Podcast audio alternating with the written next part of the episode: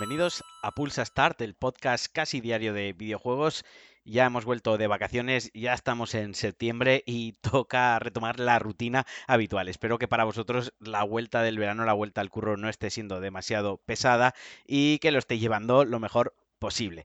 Hoy vamos a empezar, vamos a empezar esta temporada hablando de tarjetas gráficas. Y es que este martes Nvidia presentó la nueva generación, su próxima generación de tarjetas RTX, eh, la serie 3. Y en concreto presentaron tres modelos, la 3070, la 3080 y la 3090. Esta última más enfocada a profesionales que trabajen con, con gráficos 3D, con vídeo y con imagen y demás, pero también para jugadores cuyo presupuesto no sea un problema, ahora hablaremos de ello. Pero yo me voy a centrar en las dos que me interesan a mí como jugador y como, como posible o futuro comprador, porque antes o después daré el salto a la serie 3. En un principio se presentó primero la 3070, que saldrá al mercado con un precio de 519 euros eh, en Europa, 499 dólares en Estados Unidos y se lanzará en octubre el precio y la tarjeta que se ha presentado, tanto en las,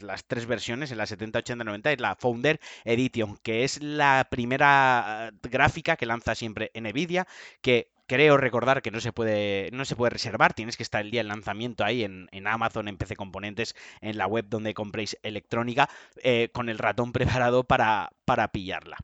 Eh, ¿Qué decir de esa 3070? Pues al menos los datos que proporcionaron las, las gráficas que se han podido ver, ya de entrada esta 3070 es más potente, tiene mejor dicho, mayor rendimiento, tiene un rendimiento mayor que la 2080 Ti, que actualmente es, eh, después de la Titan, la tarjeta gráfica más potente que tiene ahora mismo Nvidia. Vaya, que por 519 euros tenéis eh, más potencia, una tarjeta que rinde mejor, una que eh, rondaba los 1200 euros de salida. Esto por una parte ha hecho que se deprecien las 2080 Ti mm, rapidísimo en Wallapop. Hoy he estado echando un vistazo por encima y había un mogollón de tarjetas gráficas, tanto 280 Ti como 280 Super, como incluso muchas 270 también, eh, rondando los 400, 350 euros, siendo muy optimistas, ¿no? Porque esto al final lo que hace es devaluar, hacer que caiga en picado la reventa o la venta de segunda mano de, de la tarjeta de la generación anterior, puesto que ya os digo, el precio inicial para entrar en esta generación de tarjetas RTX son 519 euros. Luego, hablando de la 3080, esta se lanzará a un precio de 719 euros, 200 euros más cara, y esta sí que tiene fecha, es el 17 de septiembre, es decir, en, 15 días aproximadamente, y la comparativa que se ha hecho entre la RTX 380 y la 2080, eh, comparativa hecha por Digital Foundry, el portal, el canal este de YouTube que mm, se analiza o se dedica a analizar técnicamente los lanzamientos de consola y de PC y, que tiene muchos vídeos de hardware, está muy interesante, si os interesa el tema os recomiendo muchísimo el canal y ellos han podido observar un rendimiento superior al 92%. Es decir, que es una barbaridad, casi duplica el rendimiento de su homónima en la serie 2. Esto es una auténtica pasada la verdad, eh, yo estoy súper, súper emocionado. Sé que voy a dar el salto antes o después. Ahora, de momento, tengo una 2080 Super que yo creo que de aquí a final de año eh, no, no voy a aprovechar o no voy a sacarle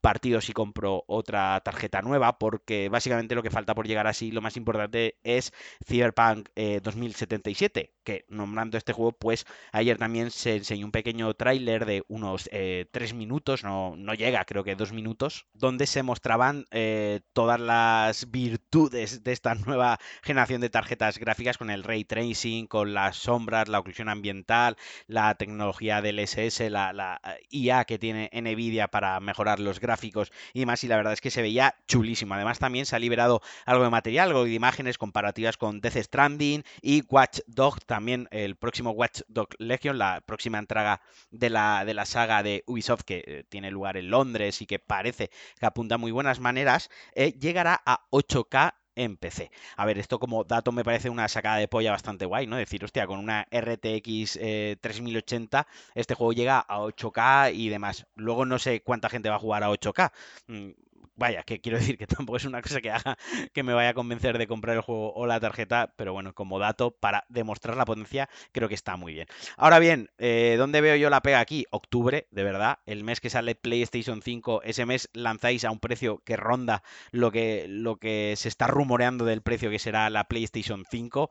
No sé, creo que es pegarse un poco el, tiro en el pie y, muchos de vosotros ahora diréis, bueno, es que el mercado de la Master Race y el mercado de las videoconsolas es diferente, ¿no? Quien, quien está esperando para dar el salto en las tarjetas gráficas es porque no le interesan las consolas. Bueno, también hay gente como por ejemplo yo que se quiere pillar una gráfica nueva y quiere pillar la consola de salida. Entonces creo que para, para consumidores a lo mejor de, de mi estilo sí que nos corta un poco el rollo, ¿no? Es como, joder, too much el mismo mes lanzar las dos cosas. Podéis haber elegido otro mes, pero bueno, supongo que sus estudios y sus motivos tendrán. Pero bueno, recapitulando un poquito, ya veis que por 519 euros, más o menos lo que será el precio de las consolas de nueva generación. Tenéis una tarjeta gráfica de nueva generación para el PC. A mí me parece un muy buen movimiento, me parece un precio ajustadísimo, me parece muy buen precio. Suena mucho dinero, 519 euros, más todos los componentes del PC que se necesitan si no los tienes ya. Pero sí que es cierto que estas tarjetas gráficas pues las puedes estirar 5, 6, incluso 7 años, casi prácticamente te diría que lo que os diría lo que dura la generación de consolas, ¿no? Eh, no veremos quizás el esplendor o no veremos un mayor rendimiento en juegos hasta dentro de dos o tres años, también a la vez que los juegos estén alcanzando su máximo potencial en las consolas. Ya sabéis cómo va el desarrollo de los juegos, que suele ir muy a la par este tipo de avances y, los upgrades y cuando sale un, portento técnico ya no pasa como cuando Crisis de PC y demás, que, de repente salía y nadie se lo esperaba y era el referente, ¿no? Actualmente pues va un poco más a la par que las consolas y, y todos los juegos AAA suelen estar a muy buen nivel técnico. Y hasta aquí la chapa de, PC Gaming. Ahora vamos a hablar de una decepción, de una noticia que, me ha dado a mí un poquitín, bueno, un poquitín no, bastante bajona, y es que se han dado más datos, se ha dado más información sobre la retrocompatibilidad de PlayStation 5. Y en concreto, no será retrocompatible ni con PlayStation 3, ni con PlayStation 2, ni con la primera PlayStation con PSX. Solo será retrocompatible con juegos de PlayStation 4. A mí eh, me parece un poco guarrada porque además es que eh, se ha se ha eliminado de, por ejemplo, de la página web de, Ubisoft, ha eliminado referencias a la retrocompatibilidad. En un principio eh, se, dio a entender que era retrocompatible con todas las consolas de, Sony. Ahora parece que no, a escasos dos meses del lanzamiento o a un mes y, poco del lanzamiento. Entonces, eh, no sé, tampoco es que mañana me fuese a poner a jugar a juegos de PlayStation 2 como, como un descabellado. No, no quiero una PlayStation 5 para jugar a juegos de Play 1. Para eso ya tengo una Play 1 por, por un desván. Pero, pero sí que es cierto que, bueno, da un poquitín de bajona y quizás sí que podían haber rescatado los juegos de Play 3, que ahí sí que hay alguna joyita, y alguna cosa que pues a día de hoy habrá aguantado bastante bien y que de vez en cuando pues a lo mejor apetece jugar. Pero bueno, más allá de gustos personales o del uso que le vaya a dar cada, cada cual, creo que, eliminar funciones de una consola, aunque no se vayan a utilizar, siempre es malo para, para el comprador y para los consumidores, ¿no? O sea, lo, que esperas es que cada anuncio añada cosas nuevas, no que las vayan retirando. Pero bueno, eh, lo que sabemos hasta ahora de la retrocompatibilidad es esto y pues tocará disfrutarla para, para aquel a quien le interese y, y quien quiera una retrocompatibilidad más cañera, ¿no? más actual o más completa, pues siempre puede tirar de Xbox, que la verdad es que ahí le dan un paseo de calle a Sony, le pintan la carita bastante bien, porque no solo es prácticamente ya retrocompatible todo el catálogo 360, sino es que además los upgrades que han ido haciendo gratuitos gráficamente ya, ya eran la hostia, ¿no? La verdad que, que eso ya era un puntazo y era un detallazo. No se, no se limitaba a ejecutar el software, sino que además te lo mejoraba gratis y sobre la consola en la que estabas jugando. Ahí 10 de 10 para Microsoft. Y por último, Capcom eh, confirmó que el próximo Resident Evil, Resident Evil 8 Village, estará presente en el, propio, en el próximo Tokyo Game Show. Ya sabéis que el Tokyo Game Show 2020, pues igual que ha pasado con la Gamescom, igual que pasó con el E3, será totalmente online y se celebrará del 24 al 27 de septiembre.